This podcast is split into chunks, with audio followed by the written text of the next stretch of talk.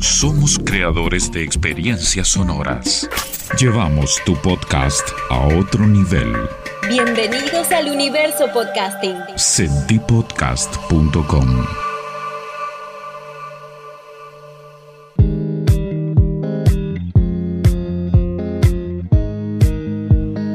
Hola, ¿qué tal? ¿Cómo están? Bienvenidos a un nuevo capítulo de Flecha Podcast. Soy arroba Ariel Boeb, Belarga O-H-E en todas las redes sociales. En esta tercera temporada, un podcast de entrevistas donde hablamos de transformación digital, de innovación, de creatividad y siempre tocamos y hablamos con personalidades que llevan a la acción la curiosidad. Son curiosos como vos o como yo, pero ellos la llevaron a la acción y lo lograron. Y en este caso es presentado por sentipodcast.com, academia y productora online de podcasting para profesionales y organizaciones. Para más información, sentipodcast.com. Hoy hablamos con Ariel Ver. Hola, soy Ariel Ver, soy el papá de Malena y Manu y trabajo de facilitador y coach ágil hace 12 años. Me considero desde siempre agente de cambio organizacional y a través de Cubadili y Liquid, una organización social y una empresa que cofundé, participé y acompaño a, a decenas, cientos de organizaciones sociales y empresas que quieren revisar la manera en la que trabajan, repensarse para poder conseguir mayor felicidad interna y mucho, mucho más impacto hacia afuera. ¿Cómo estás, Ariel? Bienvenido. ¿Qué tal, Ariel? ¿Cómo te va? Qué gusto estar acá. Gracias por invitarme. En este 2020 que va a ser difícil de olvidar, en esta tercera temporada nos metemos mucho y queremos hablar de la nueva normalidad, ¿no? Y cómo las organizaciones eh, se fueron adaptando a esta transformación digital y vos como agilista, como especialista en transformación digital, quiero tu mirada al respecto. ¿Qué decir que no se haya dicho, no? Está buenísimo ese meme que circulaba de cómo el COVID fue el mayor acelerador de la transformación digital, mucho más que el propósito de un comité de transformación, que el SEO, que las inversiones de tecnología. Fue un gran reto, ¿no? Esas primeras semanas, meses para las organizaciones no tan acostumbradas al trabajo de forma remota, acelerar que cientos, miles de personas pudieran laburar desde sus casas a nosotros como, como agilistas, como coaches, ¿no? como, como facilitadores que acompañamos a otros en, en, su proceso de laburo, nos representó un hermoso reto. Al mismo tiempo que buscábamos la mejor manera de organizarnos en lo personal y familiar, acompañar a, a grandes organizaciones a que sostengan su operación, a que den respuesta a sus millones de clientes y eso requirió revisar muchos acuerdos, revisar las maneras en las que se coordinan los equipos y la agilidad creo yo que fue de muchísima, muchísima ayuda para organizaciones. Te, cuento un caso, por ejemplo, una gran empresa de telecomunicaciones con la que habíamos empezado a laburar desde enero, ya tenían ellos eh, dos docenas de equipos ágiles nuevos que habían creado para cuando llegó el COVID y tuvieron que irse todos a sus casas. Y los tiempos de respuesta de esos equipos, la capacidad de impactar en esas semanas, ¿no? aquí en, en Argentina desde mediados de marzo aproximadamente nos guardamos, fue muy, muy distinta a lo que pudieron hacer con toda esa preparación que tuvieron en el verano, que si no lo hubieran, no lo hubieran hecho. Eh, para nosotros fue, fue muy lindo ver eso.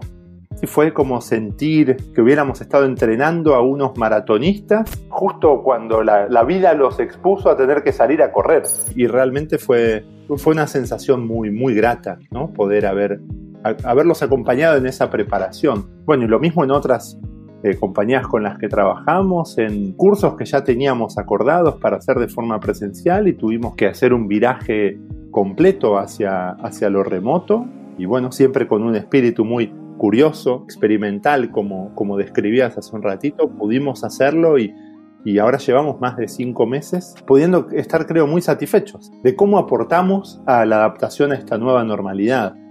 Creo que, como bien decías, ojalá podamos acordarnos del 2020 y que que, que, se terminen acá, ¿no? Los, los, grandes cambios. Y sin duda nos va a haber marcado a todos para siempre. Estos retos que tuvimos y esta capacidad que tuvieron muchísimas organizaciones y personas de, de adaptarse. Vamos a empezar a hablar de equipos y vamos a meternos en la metodología Scrum.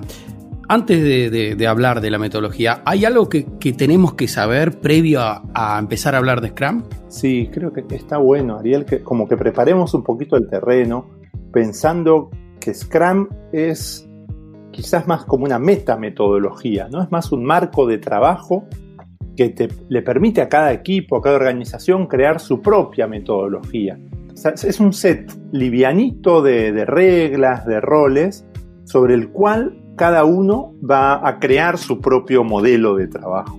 Muy sencillo, muy simple de aprender, lo vamos a ver ahora en los próximos minutos, y muy difícil de poner en práctica. A mí me gusta la analogía, la comparación con el ajedrez. En pocos minutos conoces las reglas, lleva años y años de experiencia volverse muy bueno, muy buena en este campo. Y también lo, me gusta pensarlo como un proceso empírico, como algo que nos viene bien como, como conocimiento académico, siempre suma. Ahora, donde hace una diferencia fuerte es en el terreno, en el campo, poniéndolo en práctica, aplicándolo en el día a día de un equipo para, ojalá, mejorar la manera en la que nos organizamos y, y alcanzar más, más impacto.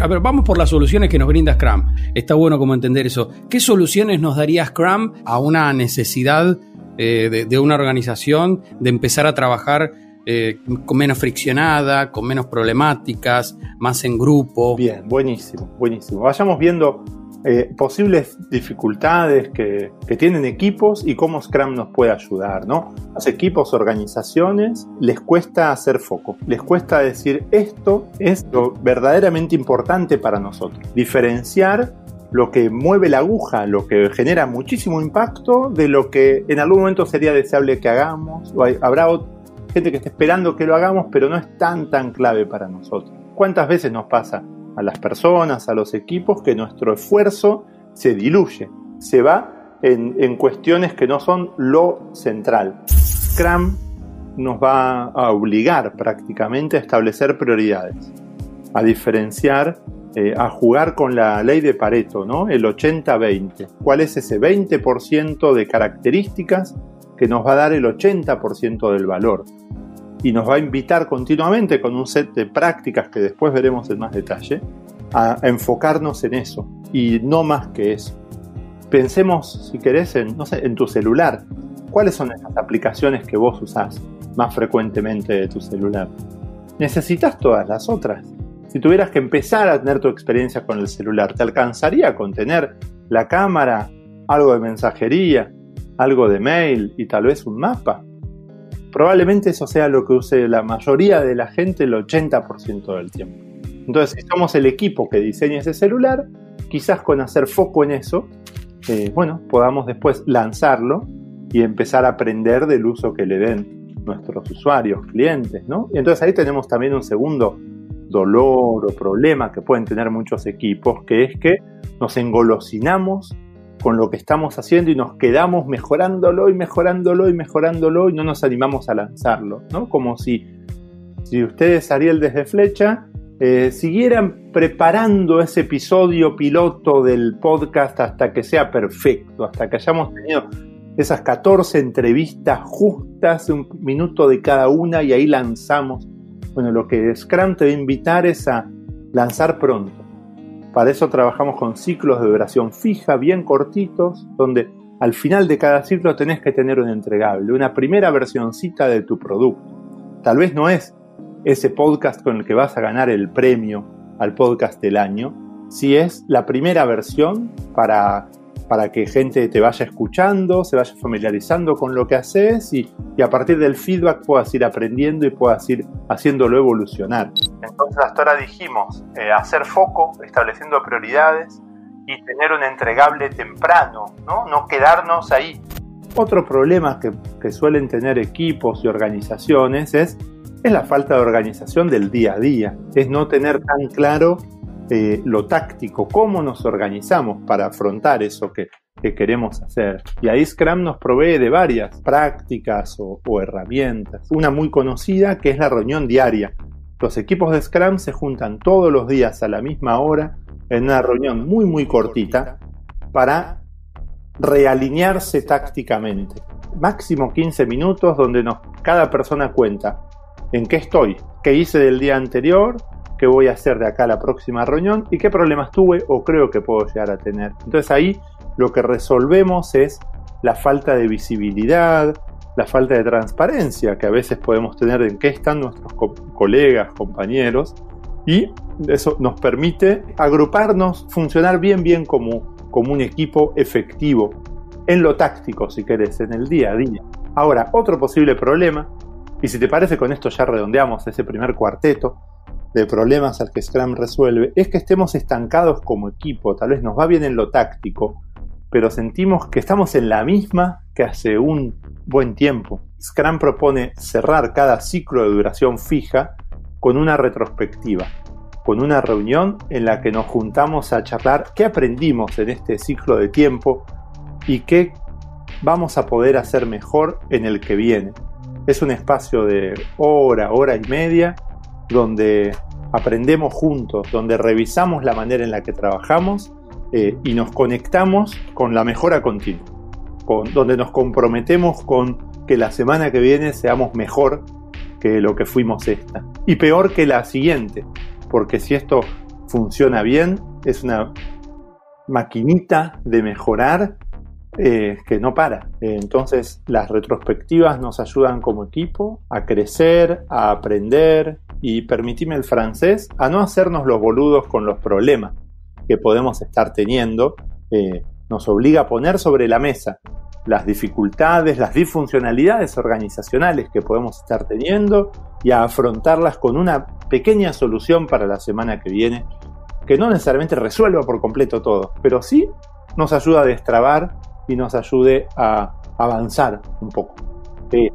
Los equipos ágiles que hacen 52 de estas reuniones al año o 25 de estas reuniones al año, si lo hacen bien, se miran para atrás después y están irreconocibles, ¿no? Como la gente que hizo una muy buena dieta con mucho ejercicio. Bueno, entonces, de alguna manera, necesitamos primero un equipo, ayúdame, necesitamos un equipo que esté alineado. Sí, exacto, un equipo que, que tenga un objetivo común, ¿no? ¿Cuántas veces un dolor que tenemos es que cada uno tira para otro lado? Su idea de éxito es una diferente. Supongamos que tu idea de éxito de esta charla sería que, yo pueda contar la receta para hacer la mejor pasta frola del mundo y que yo quiera como vender mis cursos. Eh, claramente eh, vamos a ser un muy mal equipo, ¿no?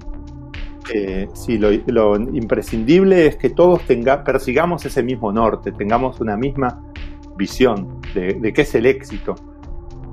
Me gustó como lo planteaste, ¿no? Que estemos alineados.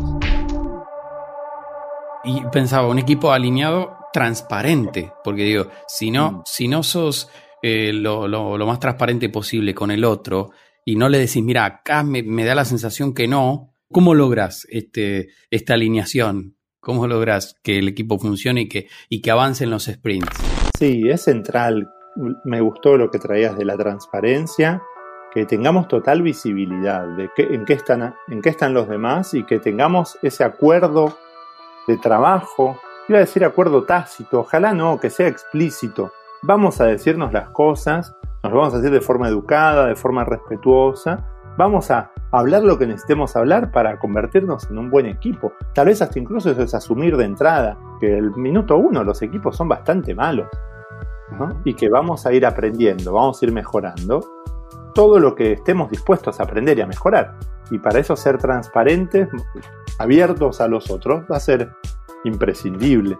Si sin, con opacidad es muy difícil eh, encontrar oportunidades de mejora. ¿No? la, transparencia sin duda es una clave y es un gran reto también, ¿no? porque muchas personas eh, crecieron en el mundo organizacional quedándose para ellos o ellas cierta información o cierta, sí, eh, no dando total visibilidad en qué están y, en cuáles son sus focos. Suele ser un cambio cultural y, práctico, ¿no? cotidiano, muy fuerte para, para muchas personas y organizaciones. ¿Sabes que estoy pensando en el rol de la persona que entra en el medio del proceso de Scrum? ¿Es posible que una persona entre en el medio? Me da la sensación que, a ver, lo que sucede con las organizaciones tecnológicas es que todo el tiempo están necesitando talento humano, ¿no? Es muy necesario el talento humano. Y, yo estoy observando, porque trabajo en una actualmente, en la parte de comunicación, que cada dos por tres entra alguien nuevo. Y digo, ¿cómo, es, ¿cómo hace esa persona para adaptarse en el medio de un proceso de Scrum? ¿Cómo es eso? Hay unas reglas a saber, te explican y te dicen, mira, bueno, vas a entrar a un sprint de Scrum. Mira, este es el ABC, algo así es. Sí, tal cual, Ariel. Eh, eh, me, gusta lo que estás describiendo. Cuanto más se parezca a un sí, a una bienvenida cálida y preparada y menos al empujón a la pileta, eh, sí, más chances hay de que la persona pueda adaptarse pronto a ese nuevo contexto, ¿no? Hay, por suerte la agilidad está cada vez más difundida, me pasa cada vez más de encontrar gente que que se va de una empresa que trabaja con agilidad a otra que trabaja con agilidad, ¿no? Y en todo caso es entender cómo fuimos adaptando la agilidad nosotros acá y qué puede traer la persona nueva, ¿no? Pero, pero sí, creo que a mí me gusta mucho eh, esas semanas eh, en las que la persona nueva nos trae un aire fresco, ¿no? Nos ventiló. ¿Viste eso que dicen que si dejas 5 centímetros abierta la ventana, eh, te cambia el aire de una habitación en, en un par de horas. Una persona nueva que entra trae un aire fresco que creo yo hay que aprovechar. ¿Qué es eso distinto que ves? Que nosotros ya no estamos viendo. Eh, ¿Qué podés traer de tu espacio anterior que nos pueda potenciar? Bueno, y ojalá también la mayor preparación posible de cómo trabajamos para que pronto pueda ser un miembro pleno eh, del equipo. Eh, estas cadencias que te contaba hace un ratito, la reunión diaria, la retrospectiva, ayuda a que ese aterrizaje sea lo menos forzoso posible, ¿no? Y, las personas, estas son las conversaciones mínimas que tiene un equipo. Después los equipos suelen tener muchas más charlas, aparte de las que propone Scrum. Ahora, un equipo de Scrum se junta a charlar por lo menos el 10, el 15% del tiempo. Lo hacemos todos, lo hacemos abiertamente. Y eso creo yo ayuda mucho al aterrizaje de alguien nuevo. Eh, creo que, que es bastante más sencillo sumarse a un equipo ágil que labura con Scrum que sumarse a otro tipo de, equipos. Si nunca trabajaste con agilidad y pueden ayudarte a que entiendas un poquito la lógica en la previa, puede ser de mucha utilidad. ¿no? En, en varias organizaciones con las que llevamos un buen tiempo trabajando, al principio nosotros hacemos los cursos de introducción a la agilidad y a Scrum, y después son las propias personas de la organización las que lo hacen cada dos o tres meses, según el ritmo al que se vayan sumando personas nuevas. Cuando se juntaron 6, 8, 10, 12 personas nuevas, se les hace un curso de cómo trabajamos acá, donde hay una buena base de qué es la agilidad para nosotros. Y eso suele ser de muchísima ayuda en general. Que, sean personas de la propia organización las que lo hacen, con, con otros. Eh, también muchas organizaciones incorporan prácticas como la de un mentor o la de un hermano mayor, ¿no? que, un guía, si querés, que, bueno, que el primer mes, los dos primeros meses, eh, te acompaña como, como si nos fuéramos a vivir a Tailandia, alguien del país que nos ayuda a que no nos sintamos tan, tan, tan extranjeros ¿no? en ese nuevo espacio. Y vos sabés que cuando uno googlea Scrum, o en general cuando googleas Scrum, empiezan a aparecer personajes, y sobre todo personajes de Star Wars, ¿viste?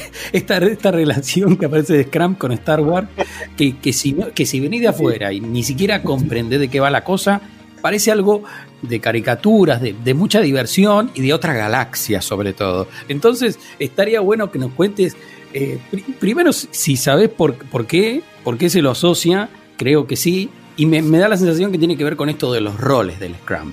hablemos de los roles en Scrum. Primero, déjame, me, me gusta esta pregunta que haces. Mi teoría es que como esto viene del mundo de la tecnología, ¿no? del mundo del software principalmente, eh, las sirenas del Nerd Alert están sonando continuamente eh, en, la mayoría de los espacios en los que se habla de Scrum y agilidad. Y entonces, eh, creo que esa es la mayor explicación, ¿no? Es gente que hace software y que probablemente tiene algunas cuantas espadas láser por ahí guardadas, ¿no?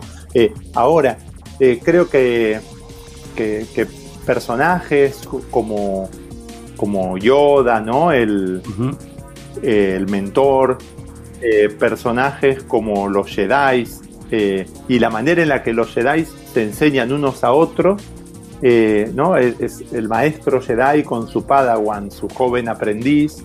Eh, está sonando la, alarma del Nerd Alert ahora, ¿no?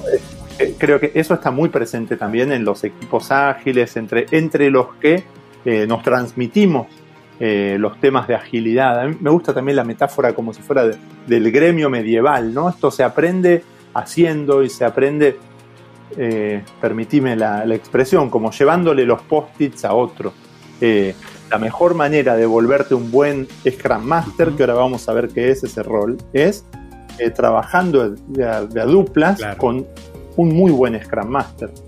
Eh, ¿Y por qué qué hace un Scrum Master? Un Scrum Master es un agente de cambio, es esa persona que no está metida en el día a día de lo que hace el equipo, pero sí lo acompaña del costado buscando su mejor versión. Un Scrum Master es eh, un coach de agilidad, desafía continuamente la manera en la que trabajan los equipos para ayudarlos a, a ser mejores cada vez. Un Scrum Master es facilitador también, eh, dinamiza las conversaciones eh, para que sean lo más efectivas posibles. Un Scrum Master es mentor y entrenador de agilidad, identifica baches de conocimiento y de experiencia que tienen las personas, los equipos, las organizaciones y transmite. Eh, ojalá sus propios aprendizajes y también ideas prácticas de, otros, ¿no? Sigamos, si te parece, pensando en los otros roles que propone Scrum. Decíamos una persona que acompaña, pero esa persona no hace. Necesitamos, por favor, que haya alguien, alguienes que hagan, que construyan valor.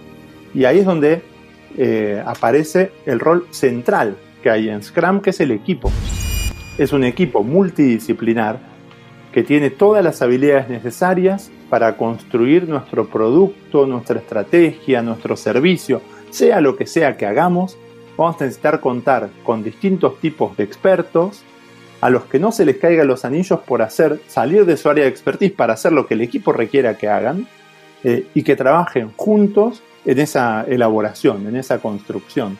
El equipo tiene que ser autónomo eh, para poder tomar sus decisiones, poder elegir las mejores maneras de, hacer. El equipo define el cómo.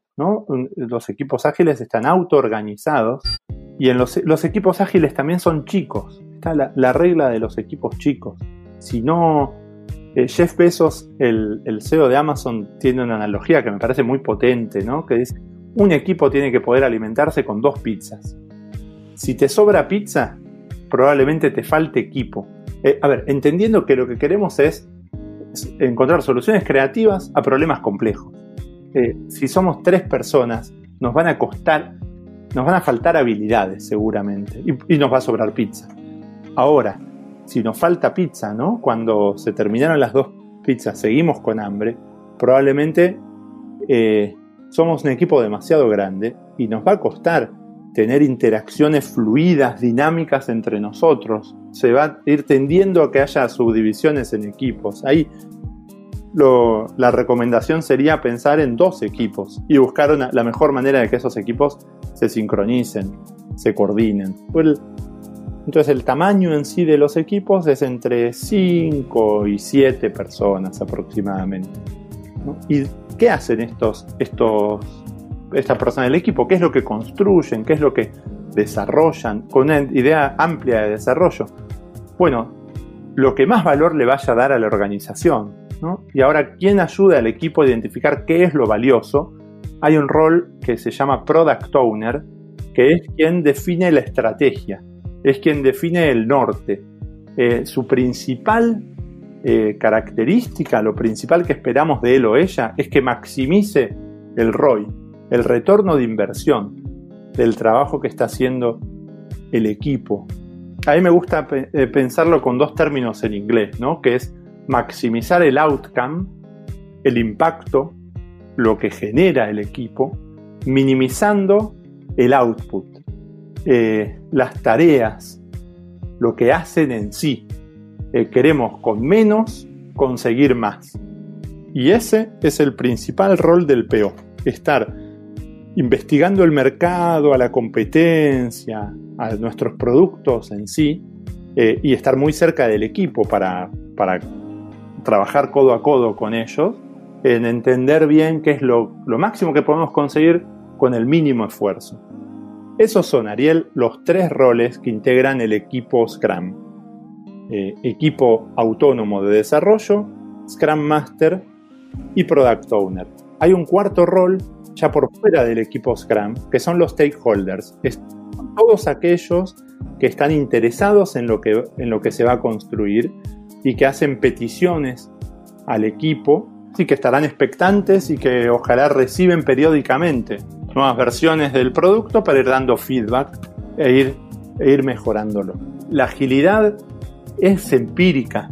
Eh, por supuesto que hay una serie de valores y principios que tenés que abrazar para ser ágil y sobrevivir en el intento, ¿no? Si vas a ser una persona a la que le cueste mucho eh, aceptar los errores, si vas a ser una persona a la que le cueste mucho colaborar, ¿no? O, entregar, ¿no? Soltar, dejar ir el fruto de tu laburo y ver qué pasa con eso. Y eh, probablemente también hay que hacer un trabajo bien personal, si se quiere, de, adaptación y cambio desde lo personal. Ahora, eso tranquilamente puede hacerse en el campo, mientras vas haciendo. Queremos agradecerte, Ariel Ver, por pasar, por ser parte de esta primera introducción a lo que es Scrum desde de la mano de Flecha Podcast. El agradecido soy yo, Ariel Boé. Eh, es un gustazo compartir este rato, compartir estas charlas.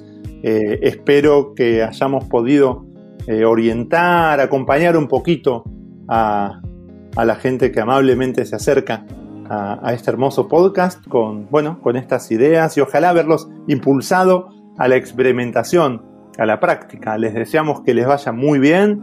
Estamos atentos a los comentarios que nos puedan ir haciendo de cómo les está yendo y a partir de, dudas, consultas que puedan ir surgiendo, eh, pensamos próximas charlas. ¿Te parece?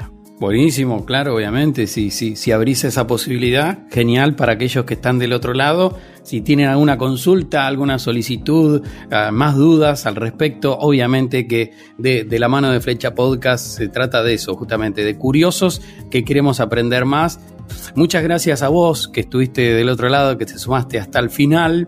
Y cerramos este podcast invitándolos a que se suscriban, eh, a que nos sigan en Spotify. Y también, si vos nos escuchás por Apple Podcast, acordate eh, de hacer una breve reseña comentando algo sobre el podcast, que siempre es bienvenido. Hasta la próxima y en cualquier momento nos volvemos a escuchar. Chao.